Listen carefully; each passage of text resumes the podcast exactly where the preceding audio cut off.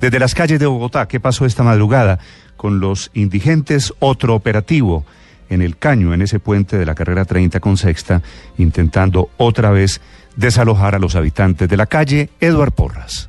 Néstor oyentes de Blue Radio, muy buenos días para todos ustedes. Definitivamente los habitantes de la calle que se encuentran en el caño de la carrera 30 con calle Sexta se han convertido en un dolor de cabeza para los comerciantes y habitantes de la zona.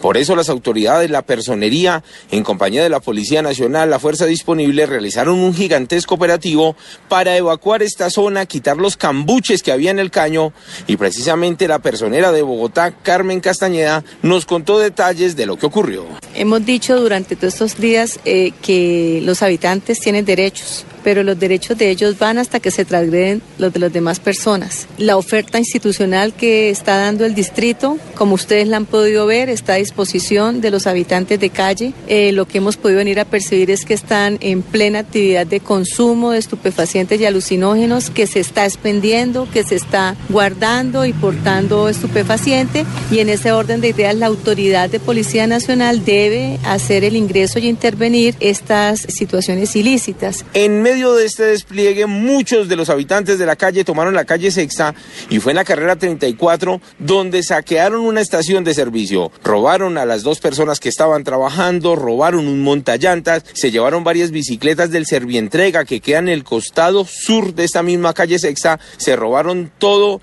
lo que tiene que ver con la estantería de varios locales que hay en ese punto de la ciudad e infortunadamente lo más grave de esta situación, dicen las personas asaltadas, que la policía Nacional no hizo presencia en este punto. Hablamos con una de las personas asaltadas y esto fue lo que le contó a Blue Radio.